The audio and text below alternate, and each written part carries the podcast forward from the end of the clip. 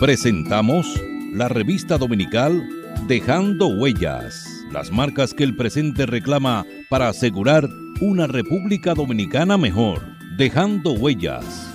Dejando Huellas. Muy buenas tardes, apreciados oyentes de su programa La revista dominical Dejando Huellas. Recuerde que nos puede sintonizar a través del internet www.dejandohuellasfm.net y por las redes sociales en Twitter arroba Dejando Huellas R, en Facebook Dejando Huellas y en Instagram Dejando Huellas Radio.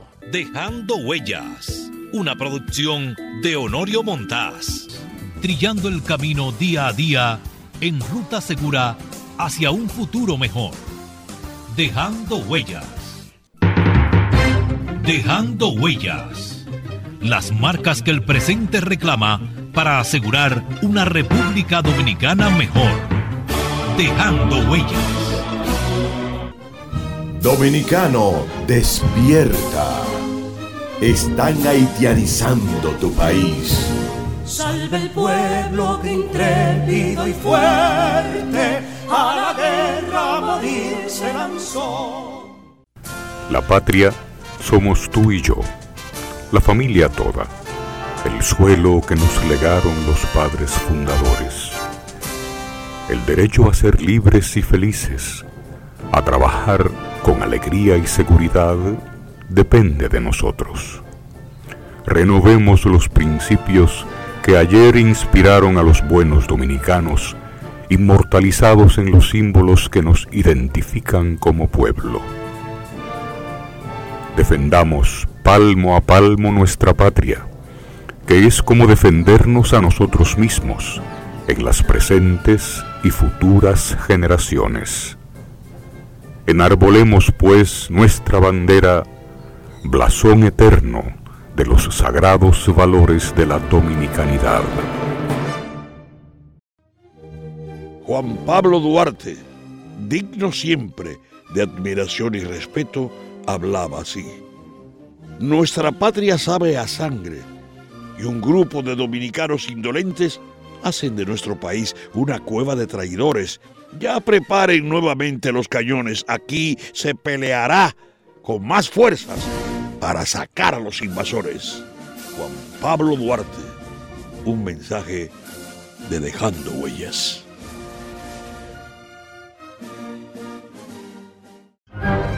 Dominicano, despierta. Están haitianizando nuestro país. Despierta.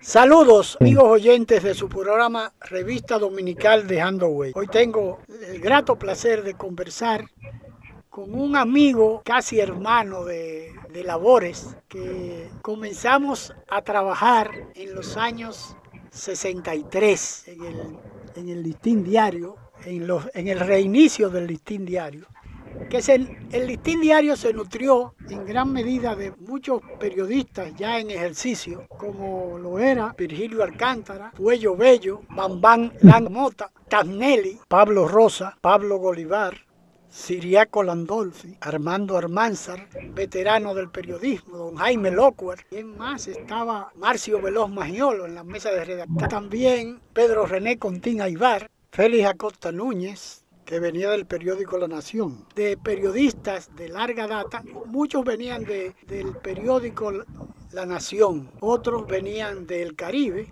y otros, como lo era Diodoro Danilo Vicioso, que había sido de los, de los empleados que habían laborado en el listín diario antes de que lo cerraran durante la dictadura de Trujillo. Pero eh, ingresó al periódico un grupo de nobles eh, periodistas, como lo era Silvio Erasme Peña, Santiago Estrella Veloz y otros más. En el caso mío particular, yo venía de la Escuela de Superior de Peritos Contadores y tuve la oportunidad de llegar de la mano de don Moisés Pellerano López Penja, que era vecino mío en la Osvaldo Báez, y había una tía, una hermana de mi padre, que era vecina de él, casa con casa.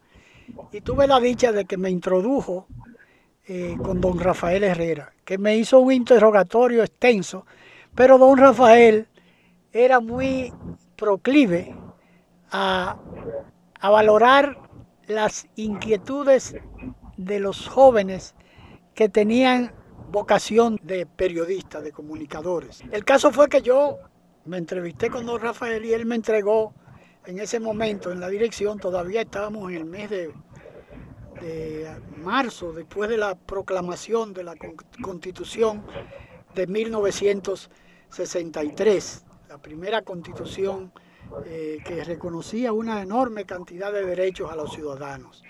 Y fue una algarabía, porque fue una, una constitución muy democrática que contó con, con, la participación de gran parte de la sociedad civil de nuestro país y que fue impulsada por el profesor Juan Bosch al acceder al poder el 27 de febrero de 1963. Pero bien, dentro de ese grupo de periodistas veteranos, no, todavía no eran veteranos, pero sí ya habían laborado en, en los periódicos que existían.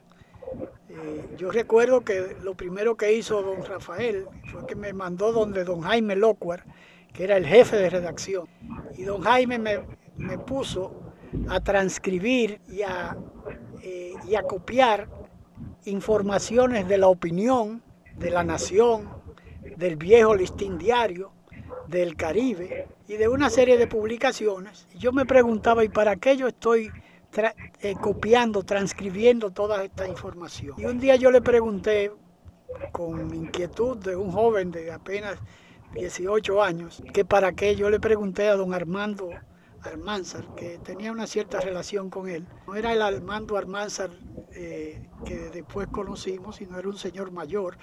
Estaba eh, también, había un grupo importante de intelectuales en la redacción, en la mesa de, corrección. Eh, el caso es que yo le pregunto a don Armando que para qué me estaban poniendo a transcribir. Y me dice, lo que pasa que la redacción, don Rafael no cree, ni yo tampoco, en las universidades. Apenas en esa época comenzaba la Escuela de Comunicación Social de la Universidad de Santo Domingo, o autónoma, ya creo que era autónoma de Santo Domingo. Y ahí, ahí salieron eh, un grupo de profesionales, como Luis González Fabra, eh, Silvio Erasme Peña, y bueno, una cantidad importante de jóvenes prospectos, Pedro Cava, Luis Reyes Acosta, y, y por el estilo, un grupo de jóvenes con muchas inquietudes que, que habían, estaban cursando en la Escuela de Comunicación Social. Pero bueno, dentro de todo ese, la respuesta que me dio eh, don Armando es la mejor forma de aprender a redactar es transcribiendo los, las informaciones que ya, y esa escuela es la que impulsa don Rafael Herrera y el grupo que estamos en la media luna que es la, jefatura de redacción. Bueno, para mí fue una escuela nueva, una experiencia novedosa.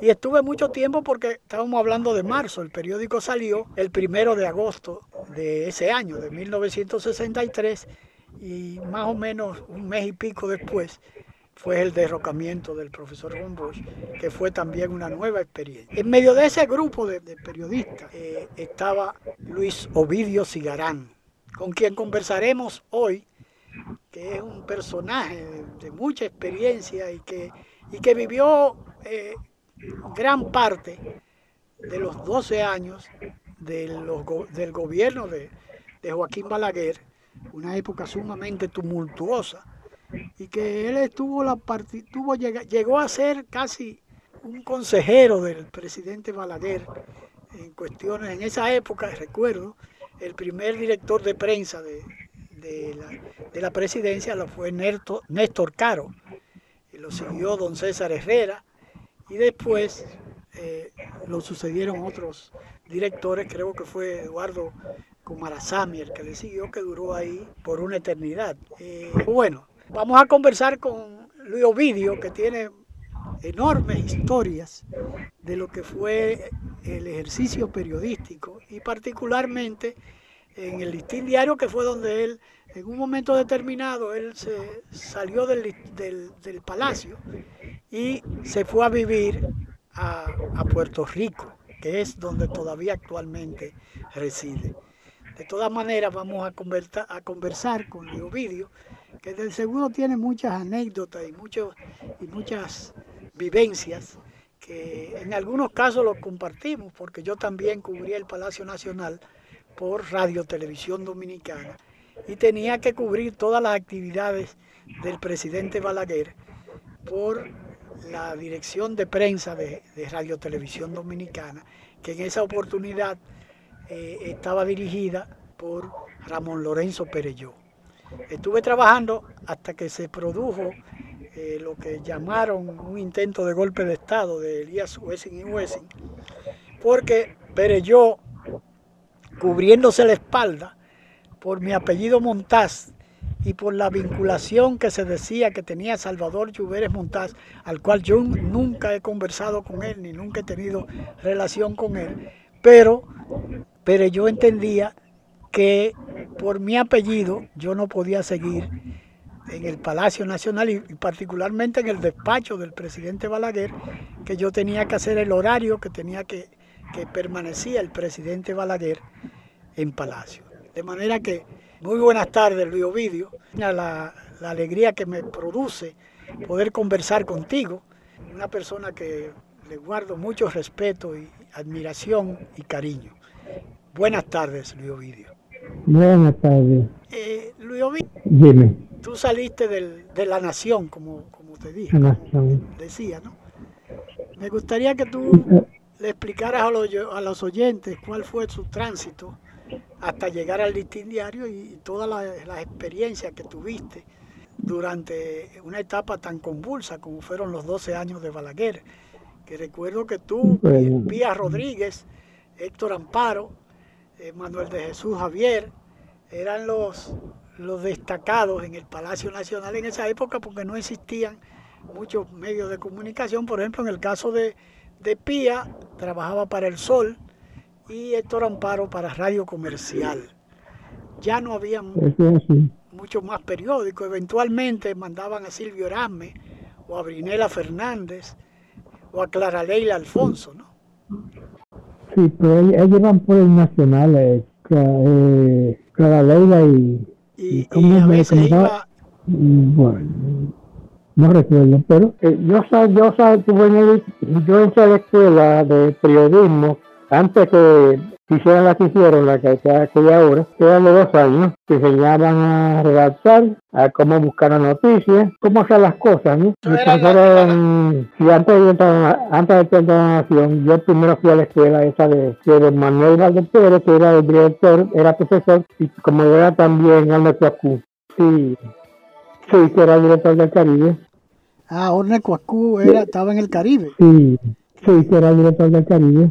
Eh, sí, después de la caída de Trujillo. Después de la caída de Trujillo, lógicamente entró eh, Orne Coacú, que se adueñó del periódico. Ella después, después fue dueño, porque él entró con el periódico cuando una, eh, una, la en la en la sociedad de prensa, intermediaria de prensa, hubo un lío ahí, alguien dijo algo algo que de Trujillo, y él le dio con el periódico, le dio por la cara un, un tortazo, y cuando regresó, bueno, pues, y yo con él era, y le entregó el periódico con dueño de las acciones y todo.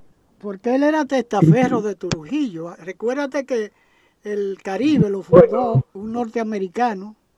Que, sí, ese era, ¿cómo se llamaba?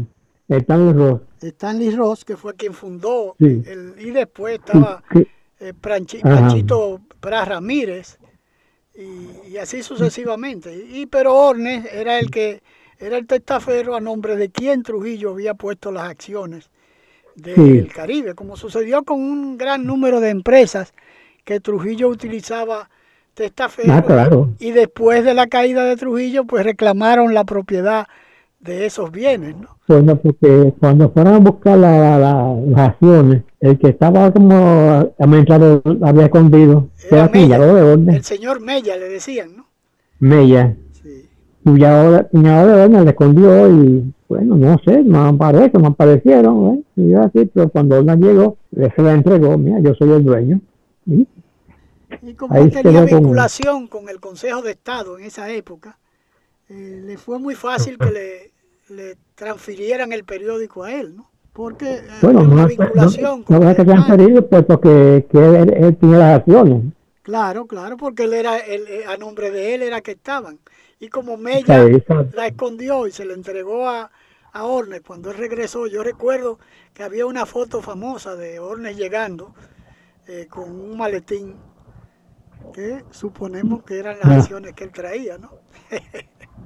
Pero bueno, continúa. Eh, eh, bueno, pues, para no interrumpirte. Yo, porque... ingresé a practicar la nación que me llevó a Pérez y ahí estuve hasta que ingresé por fin a, a trabajar en la nación. Con un tiempo después pasé por el Caribe, el Caribe y ahí me anunciaron como el, el novato, el principiante con el mayor sueldo jamás recibido, 85 pesos. Ya tú sabes el sueldo que se ganaban ahí. Yo, recuerdo, yo recuerdo que en los inicios de, todavía no había salido el listín diario, ¿no? en los meses, en el transcurso de, de cuando comenzamos a, trabajar el grupo que, que iniciamos en la, eh, el aprendizaje de, del sistema OPSEP, allá en el listín, ah. hubo una huelga en ese interín en el Caribe, que duró algunos días, un, dos o tres semanas, no sé si tú te acuerdas. Y de ahí fue que salió Bambán Langamota, Puello Bello, que eran, eran personas de mucha experiencia en el periódico El Caribe. Y por ejemplo, el eh, Puello Bello era, era quien cubría la policía. La policía. Tenía toda una vida como como eh, periodista de la, de la policía en, en esa, eh, que cubría los, ¿cómo se llamaban eso? El periodismo rojo, ¿no? Todas las, las situaciones que se presentaban, pero sí, Cuello Bello era el, el, que hasta la hora de su muerte estuvo cubriendo la policía. Sí, eso es así. Pues, entonces yo y ahí me fui al listín, pero duré muy poco por un problema que tuve con, que yo no, tenía la culpa, pero que se me pegó a mí, que que llegué tarde en un servicio que iba a Trujillo.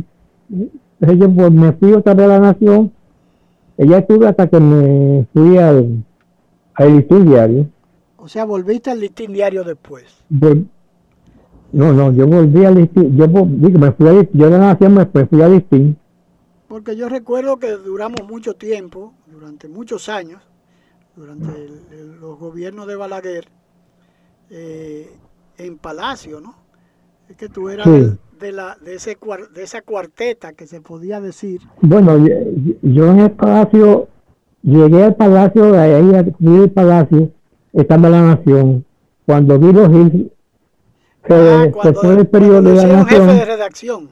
Para estudiar Derecho. Guido Gil lo mataron ah, en, la Romana. Guido Gil, fue, eso fue en, en, el Caribe. Porque tú trabajaste con Guido eh, Gil también. Dime. Pero cuando lo, lo, desaparecieron ya él no estaba ejerciendo el periodismo, ¿no verdad?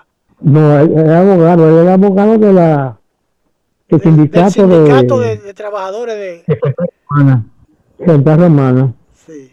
Pero él había, sido, había trabajado como periodista en La Nación. Eh, eh, Guido, sí, Sí, he trabajado mucho tiempo, he trabajado mucho tiempo ahí, tuve buenos compañeros.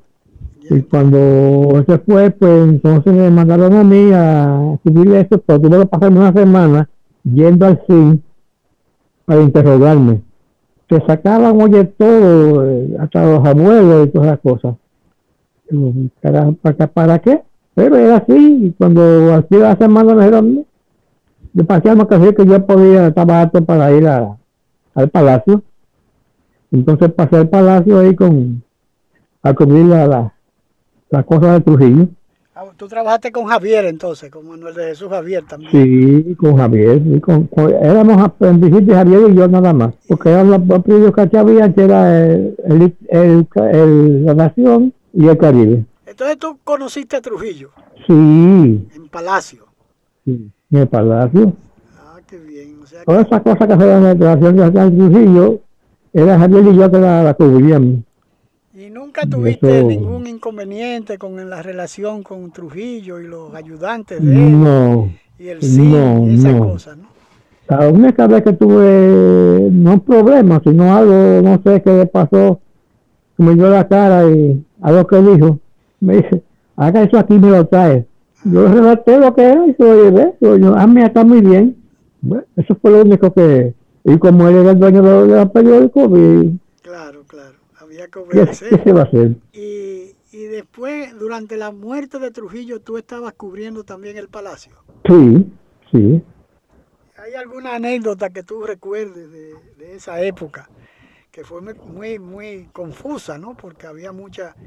eh, yo recuerdo que yo era un... Pero vi eh, la- las fotos y, y se transmitió por la, la voz dominicana, el- los funerales y, y la- el desfilar Bueno. de la gente viendo el féretro. Lo que yo recuerdo de la anécdota es que yo me fui a al, al Congreso a ver qué estaban haciendo y vean los, los grupitos de senadores y diputados y cuando yo llegaba me daban la espalda y por otro sitio. Y bueno, entonces Goyito, García Castro, que era diputado, dijo, ¿qué qué pasa? Que mataron a Trujillo. ¿Qué? Sí. Entonces yo cogí para la nación, a redactar la noticia, y lo que yo hice, me, me- dice Jaime Loco, porque era, eh, bueno, loco. Los que están, que son los mismos que, están- que, están ahí ahora mismo. Así que ah, esa noticia es real. Y yo así, pero eso fue lo que yo recuerdo que era, porque yo hablaba de justiciamiento, esas cosas, pero eh, no, no, no, no, están ahí mandando todavía, así que no hay que equivocarse. Para que no te equivocaras. sí, Y en esa eso, fue- época, eso es la única manera que yo recuerdo de, de en esa ocasión. tú conociste también, me imagino, en La Nación como, como cronista deportivo a, a Johnny Aves García, ¿no? No, cuando yo llegué ahí, ya, que estaba, era Cuchito y Cota los que estaban ahí. Creo que también Sí, estaba- Feria de, también él escribía de caballo, esas cosas, de, era también cronista deportivo. Vamos a una pausa y en un instante continuamos conversando con el veterano periodista Luis Ovidio Cigarán. Dejando huellas. Las marcas que el presente reclama para asegurar una República Dominicana mejor. Dejando huellas. Demostrar que nos importas es innovar. Es transformarnos pensando en ti. Es responder a tus necesidades. Por ti. Por tus metas. Por tus sueños. Por eso trabajamos todos los días. Para que vivas el futuro que quieres. VHD. El futuro que quieres. La patria somos tú y yo, la familia toda, el suelo que nos legaron los padres fundadores, el derecho a ser libres y felices, a trabajar con alegría y seguridad, depende de nosotros. Renovemos los principios que ayer inspiraron a los buenos dominicanos, inmortalizados en los símbolos que nos identifican como pueblo. Defendamos palmo a palmo nuestra patria, que es como defendernos a nosotros mismos en las presentes y futuras generaciones. Enarbolemos pues nuestra bandera, blasón eterno de los sagrados valores de la dominicanidad. Juan Pablo Duarte, digno siempre de admiración y respeto, hablaba así. Nuestra patria sabe a sangre y un grupo de dominicanos indolentes hacen de nuestro país una cueva de traidores. Ya preparen nuevamente los cañones. Aquí se peleará con más fuerzas para sacar a los invasores. Juan Pablo Duarte, un mensaje de Dejando Huellas.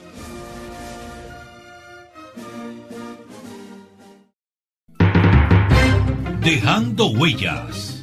Las marcas que el presente reclama para asegurar una República Dominicana mejor. Dejando huellas. Continuamos conversando con el periodista Luis Ovidio Cigarán. Y también estaba Max Álvarez, que creo que trabajaba allá en esa época. No, el colaboraba, Max Álvarez no, no trabajó No, allá. no era redactor de planta. No, no, él no. De ese grupo que tuvieron en la Nación, de la- en la época de Trujillo, ¿a quiénes tú recuerdas todavía? Eh, Bueno, Jaime López, la, ¿cómo se llama el otro López? Que es el papá de... de- el papá de Ángel. No, es que este que tenía la universidad. eh, Había, había otro, sí, aquel que cayó preso, que eh, Fonchi, Lockwood, Fonchi, ajá, Alfonso bueno, el papá, el papá de... Juan, el, el papá que de... trabajaba allá, eh, trabajaba allá. Ahí me acuerdo a Penson, que era un primer redactor, a, a Franklin Domínguez, eh, ¿quién más estaba ahí? Franklin Domínguez, eh, había, había un español que, que era tremendo, y, pues, haciendo titulares. Nadie entendía lo que, lo, que- lo que, lo que él escribía. Ajá. por, lo, Y entonces, por el apego a la No, pues- gramática o por o porque no, no, no, por la, la forma en que él hacía, no apego, la forma en que lo, lo hacía. Que te quedaba, te quedaba la duda en la. ¿Qué es lo que quiere decir? Este, esto, lo otro. Bueno, pues. No, pero era, la cosa era, no recuerdo el nombre de él. había un columnista que, que yo recuerdo muy bien que eh, Ah, pero también a Tanelli, que a Tanelli que era la cuestión de las Eh. provincias, ¿no? Lo que hacía. sí, ajá. que siempre tenía esa especialidad, pero también había eh, eh, uno que, que escribía una, una, una columna, no sé si tú lo recuerdas, que eran efemérides dominicanas, que era eh, Vergés, apellido Vergés. Ajá, pues eso es lo hacía para el Caribe, Ah, era para el Caribe, sí. Pero para el Caribe. que eh, Sí, efemérides, domini- efemérides sí, muy, muy, interesante. Muy... Sí, había un Pero grupo- era para el Caribe. había un grupo importante de intelectuales que eran columnistas del Caribe y de, y de Sí, la nación, sí. ¿no? La, la nación. Lo único que había ahí en ese momento, porque la, los otros periódicos que había era de Santiago. Y no. El de la, ¿Cómo se llama los de la información, La información. sí, sí, que era el otro periódico que existía en la era de. Trujillo. Después de la caída de Trujillo fue que comenzaron a salir los periódicos. Primero salió, eh, creo que fue el, el Sol, ¿no? Porque el Nacional salió, bueno, la revista Ahora, pero que era una revista semanal. Sí, que era una revista después. semanal y después de, de la revolución, después de la explosión de los talleres, entonces Molina sacó eh, el Nacional de ahora, El Nacional. Ajá. que se llamaba el Después- Nacional de después ahora. vino el, Sí. el Sol con Pero el Coromil, ¿no? Sol llegó después, porque lo- Sí. salió primero en Santiago, tú recordarás que lo mudaron de Santiago para acá, eh, después de, parece, de, de que no resultó comercialmente allá en Santiago y lo trasladaron para acá, y entonces lo compró eh, Brea Peña, Brea Peña. Y esa fue otra etapa importante pues, de crecimiento de la prensa nacional, porque después salió el Día, que Sí. también estaba en. Santiago, que lo fundó eh, Uchi Lora y un grupo. Ajá. Y, y nada, la historia de, la prensa dominicana después eh, de todo eso, porque tú saliste del listín, ¿en qué año? En el 80, 81. en el 81, o sea, ya había, Sí. eh, ya estaba Guzmán en el poder. Pues, cuando Guzmán estaba, porque yo regresé después de eso, yo regresé a, a, a trabajar en, ¿cómo te digo? En el, en el ISTIN, Ah, volviste de nuevo a- al listín. yo, digo, no, yo cuando llegué, cuando yo llegué a trabajar, yo trabajaba, eh, iba a los congresos, iba a, a ciertos sitios a buscar noticias, pero me mandaron a otra vez a cubrir el, el palacio Y estuve ahí pues hasta... Hasta la muerte de Guzmán. Presidente, con Guzmán fue el último que yo tuve, que me enteré de la, de la muerte de Guzmán estando aquí en un colmado que fui a hacer una, una compra y lo sentí mucho porque era un, el tipo más bonachón que tú podías conocer. Sí, sí. Él veía uno ahí sentado, él se sentaba con nosotros ahí, y pedía un trago para todo el mundo. Sí, sí, era un tipo muy, campechano, muy campechano. O sea, tú llegaste a tener sí, sí. Eh, cercanía con él, porque él dejaba, él permitía muchas muchas libertades a los periodistas, porque habíamos pasado una época de los 12 años que terminó en el 78 y lógicamente había sido un cambio real lo que había habido en el país, con don Antonio. ¿Y tú estabas cubriendo cuando se suicidó? No, yo, no, yo estaba aquí ya en, aquí en, Ah, ya tú, habías salido de, del país. yo me oí por la radio en, estando en un colmado haciendo una compra en el barrio, que es el mismo que estoy ahora, y, y yo sentí bastante por la forma que era ese señor. Era un presidente, ese era un verdadero eh, eh, eh, presidente fuera de serie, ¿no? Porque era un tipo demasiado sincero, ¿no? parecía un político, ¿no? Yo lo conocí a él mm. porque yo le tomé unas fotos en la primera oportunidad que él iba a ser candidato a la presidencia por el acuerdo de Santiago. Yo no sé si tú lo recuerdas, Sí, eh, fue en el 74, creo que fue, o en el 70, o en el 70. Eh, no recuerdo en cuál de, la, de, las oportunidades fue que, eh, bueno, fue en el 74, porque en el 70 Balaguer fue prácticamente solo. fue cuando lo del MIDA, en el 70, que fue la renuncia de Augusto Lora. Y, sí. Pero, ¿de dónde, de qué barrio tú eres? ¿De qué, no, eh, de Villa Francisca. Ah, por, con razón, Elis Pérez, que te mandó un saludo ah, afectuoso, me dijo que ustedes eran del mismo barrio. Sí. Igual, Que, igual que Virgilio Alcántara, igual que Paniagua, que eran de Villa Francisca, ah, eh, ese grupo, ¿no? Eh, eh, creo que Virgilio trabajaba en un colmado en la, en la Ruiz, por ahí, ¿no? de, de Alcántara. Sí. Bueno, era el negocio del papá. Ah, un colmado del papá, sí. Sí. sí. Y, y, y, Paniagua, que era un... Eh, no, yo lo conocí así muy superficialmente a Pani, que tenía un carácter muy alegre. ¿Tú, tú, lo recuerdas? Sí, sí, claro. al Pani. Eh, y eh, pues sí, él me habló mucho de ti, me dijo que que tenía muy gratos recuerdos del barrio, que se habían, habían crecido prácticamente juntos. Y, nada, pero... Eh, y de la, de la época eh, de, de, aquellas famosas ruedas de prensa de los miércoles de Balaguer, ¿qué tú recuerdas? He oído que fue una época muy pintoresca porque Sí, Balaguer terminaba piropeando a, las periodistas, que siempre mandaban a una periodista, a Clara Leila Alfonso, a, Brinela, a, había otra, Daisy, eh, ¿cómo se llamaba?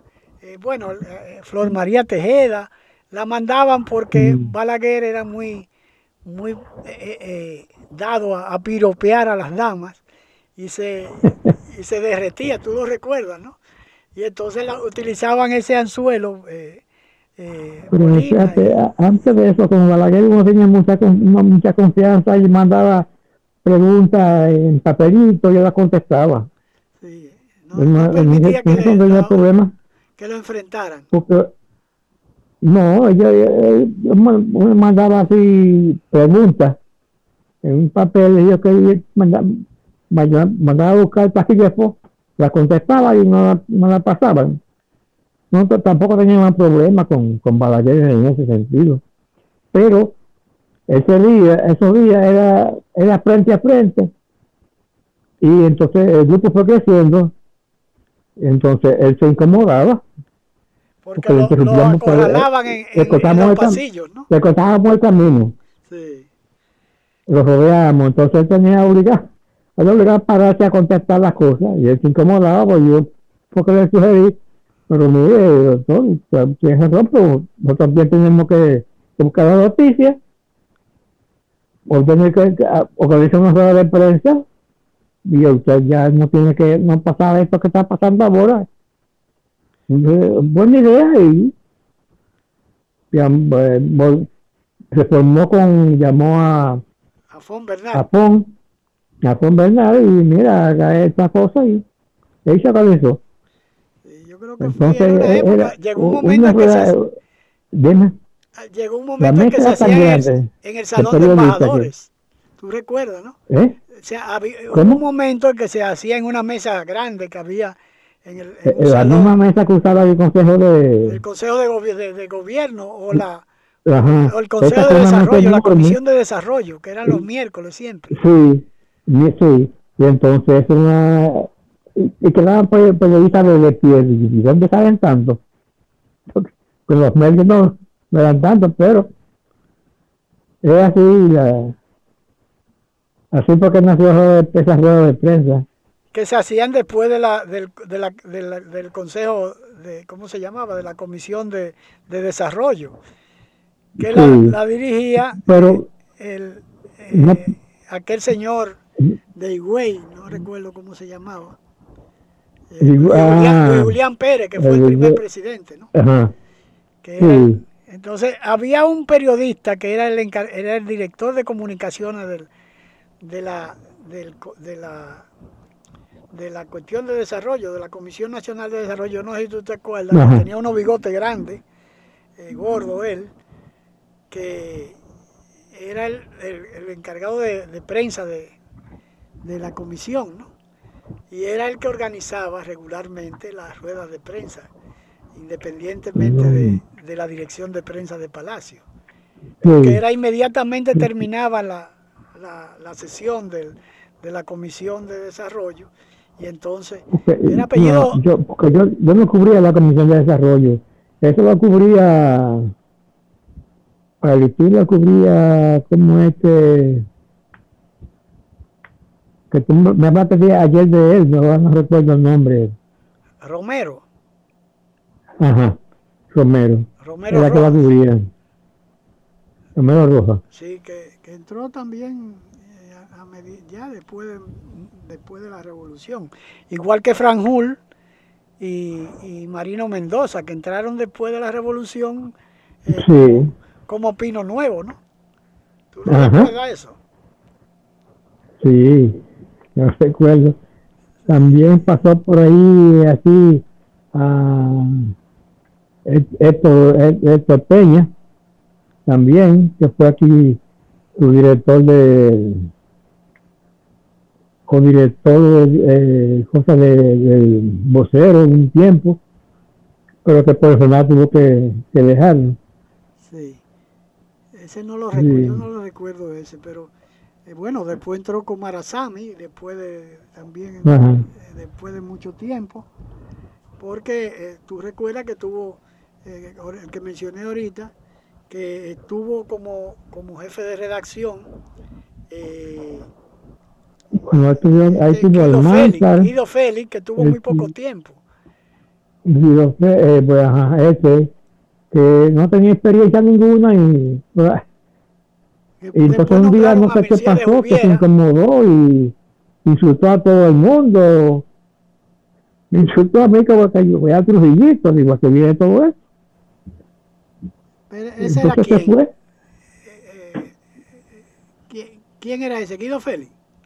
Guido Félix. Ah, no se explotó un día, explotó un día, pasa que la, tenía mucha presión. Y, él, y, a pesar de que era, él era pastor evangélico, un militante. Sí, sí, algo así. Porque yo lo conocí a él en la nación, que no, una, una señora que a veces iba allá y y me presentó y mira y cosas y, y ciertas cosas y traducía también otras y nadie yo la publicaba sí. Yo estaba como jefe de la nación. Pero no sé, día explotó y y renunció. ahí, Duró muy poco tiempo en la jefatura de red. Y de ahí pusieron a Mircea de Juviera, que, que lo que hacía ya, en el ah, listín era corregir, era corrector de... de no, era así la, la, el boletín del tiempo. Sí, de meteorología. Cosas así. Ajá, meteorología, sí. sí y, pero además de eso, él, él, estaba sentado en una mesa larga que había, que era donde estaban las colecciones de periódicos, así recuerdo que estaba, eh, estaba este, el que te mencioné, el, el portugués aquel. Eh, sí, de Sorriba. Eh, sí, Sorriba, Manuel Sorriba. Sí, más, y, sí. y, y Hubiera, que eran quienes revisaban las páginas antes de mandársela a don Rafael Herrera para que la, la autorizara. Porque tú recuerdas que el periódico después apareció un grupo de, de digitadores que terminaron siendo redactores, como eh, Danilo Domínguez, eh, Eulalio Almonte Rubiera. Eh, Tú recuerdas esa época, ¿no? Sí, claro. Eran, eran digitadores allá en el periódico eh, que se hacía en, unas máquinas Justo Writer, no sé si tú recuerdas. Sí. Que había una, un equipo y había un grupo de muchachas eh, Venancia Grangerá, eh, había un grupo de, de, muchachas Trabajaban en Pectop, esas muchachas, la mayoría de ellas. Que habían salido del, eh, del, del GRE, que era la escuela de, de, Doña Rosa, que era la esposa de don Rosa, Rafael. que era la, la, la, la, esposa de don Rafael Herrera. Y la mayoría de las personas, de las muchachas que fueron a trabajar digitando, habían salido de, del GREC. Sí, de, del, Sí, sí. Pero fueron épocas muy... Tú sabes que yo conocí a Augusto Bando. ¿Tú, recuerdas, tú recuerdas que creo que te ah, claro. yo claro. una oportunidad en el Palacio, que trabajaba para la información, pero era colombiano, no estaba muy empapado de la situación, pero él vivía en la casa de Mario Abreu Penso, no sé si tú lo recuerdas, un señor que había sido secretario de Estado de Obras Públicas cuando Trujillo y, mm. tuvo varios, varios ministerios, varias secretarías. ¿no? Pero él vivía ahí donde estaba, está ahora eh, en la casa de la, primera dama de la República, de la presidencia, del, de la del presidente, la, que queda ahí en la Doctor Delgado, eh, al, casi al lado del Palacio Nacional. ¿no? Él vivía en esa casa, Mario Abreu Penso. Y Obando vivía ahí como pensionado. Pero él tenía el apoyo de cosas que él no conocía de don Mario, que era una lumbrera y tenía una experiencia vivida eh, de muchos años. Y yo recuerdo que hasta yo iba de vez en cuando a conversar con don Mario Abreu Penso. Pero Obando llegó al, al, al palacio que por el periódico La Información que por primera vez destacaban un, una persona para que cubriera el Palacio Nacional. Pero imagínate, estaba, estaba trabajando al frente de, Luis Ovidio Cigarán, de Pía Rodríguez, de Héctor Amparo, de Manuel de Jesús Javier, y que era una, era una barrera impenetrable, le vivían dando palo al pobre colombiano, no sé si tú recuerdas, ¿no? Eh, esa etapa de, Augusto Bando en el Palacio Nacional y ustedes que eran una cuarteta, ¿no? Sí, claro, pero eh, no había no, había rivalidad tanto tampoco, era asunto de experiencia y no saber dónde buscar y encontrar. Sí, pero era, pero era una época. Después, sí, no, después cuando los famosos palos. como Digo, los famosos palos que se daban ustedes, hasta entre ustedes mismos, ¿no? ¿Cómo es? Que los palos, los palos periodísticos, que era como le llamábamos en aquella época. ¿Recuerda?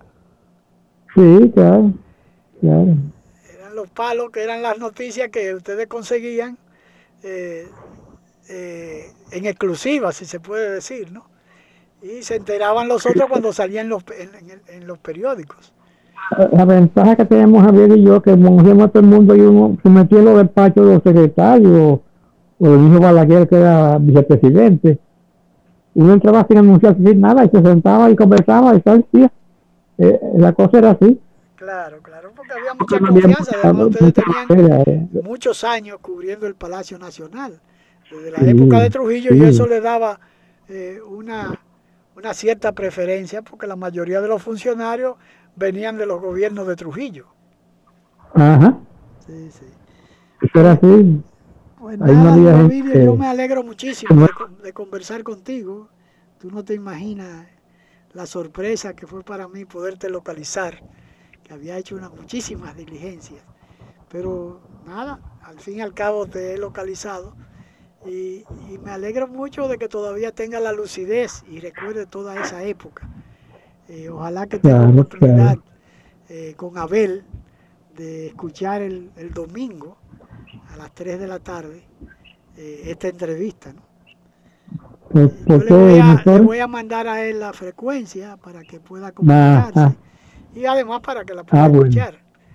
De manera que me, me, ha agradado enormemente haber conversado contigo. ¿no? Igualmente, igualmente, no. Bueno. Es recíproco la, la simpatía. Bueno, hasta luego, Luis Ovidio. Bien, adiós. Mucha, mucha salud. Gracias, igual. Dejando huellas las marcas que el presente reclama para asegurar una República Dominicana mejor. Dejando huellas. Dominicano, despierta. Están haitianizando nuestro país. Despierta. Juan Pablo Duarte, digno siempre de admiración y respeto, hablaba así. Nuestra patria sabe a sangre y un grupo de dominicanos indolentes hacen de nuestro país una cueva de traidores. Ya preparen nuevamente los cañones, aquí se peleará con más fuerzas para sacar a los invasores. Juan Pablo Duarte, un mensaje de dejando huellas.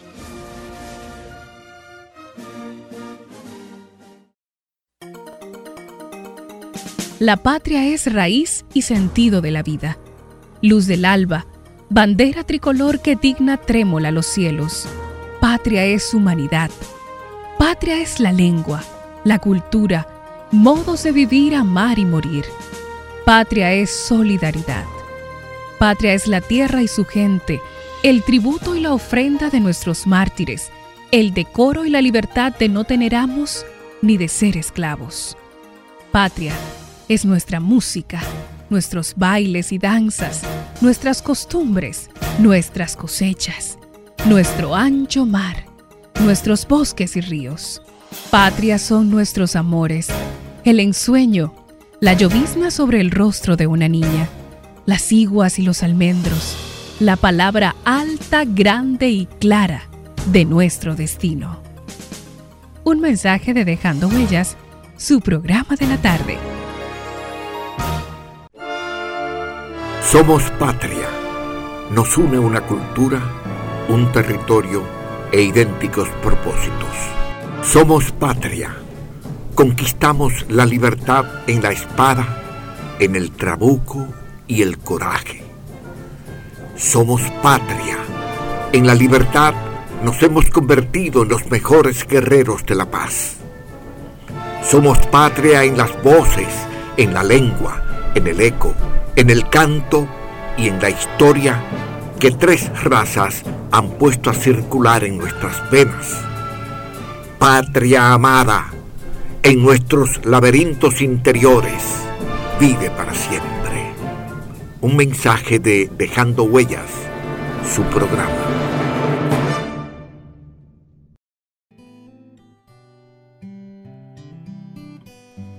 Yo soy isleña y vengo de Quisqueya pero un buen amigo le dice la bella. Y es que mis raíces vienen de esta tierra y pa' que no lo sepa estoy enamorada de ella.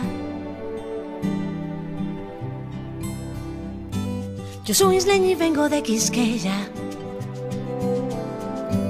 Y en mi principio llevo su bandera. Y es que no hay cariño una que se parezca y pa' que no lo sepa dónde vaya. Siempre seré de ella. Yo me siento orgulloso de ser dominicano. Yo lo digo con orgullo. Soy dominicano. Tenemos una magia especial que todo el mundo la siente. De gente única. Yo no cambio este país por nada. Para mí es un honor decir que soy de aquí. Yo no cambio mi merengue ni, mi alegría. Nadie se ríe más bonito que un dominicano. Una isla llena de sueños que hace que el que llegue se quiera quedar. Ten fe en tu país. Soy dominicana y me encanta ser de aquí porque no hay un rincón más bonito que Quisqueya para vivir. Soy dominicana y eso me llena el alma y si un día no estoy aquí, voy a cantar pensando en ti.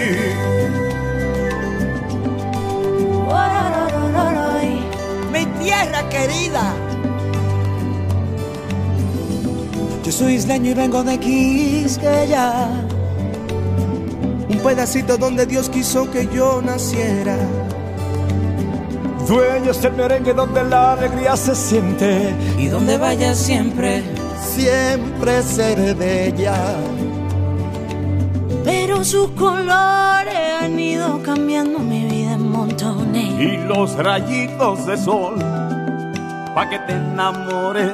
Sus aguitas claras y no hay nada mejor que el calor de sus playas. Y es que este clima, mi amor, solo en mi tierra. Soy dominicana y me encanta ser de aquí porque no hay un rincón más bonito que Quisqueya para vivir. Soy dominicana y eso me llena el alma y si un día no estoy aquí voy a cantar pensando en ti. Voy a cantar pensando en ti. Voy a cantar, voy a cantar. Oye, qué rico, mami. Estoy enamorado. Qué linda es mi tierra. Ay, yo vengo de una tierra llena de colores. De coco fresco, de caña dulce. Que yo soy dominicana, tierra de esperanza, lágrima y ámbar. De coco fresco, de caña dulce. de gente buena. más hermosa. Mi Quisqueya bella. Mi Quisqueya bella. Ay, mi linda Quisqueya. No hay tierra más hermosa como la mía. Es una bendición. De gente buena, mamá. Mi orgullo, mi patria bella.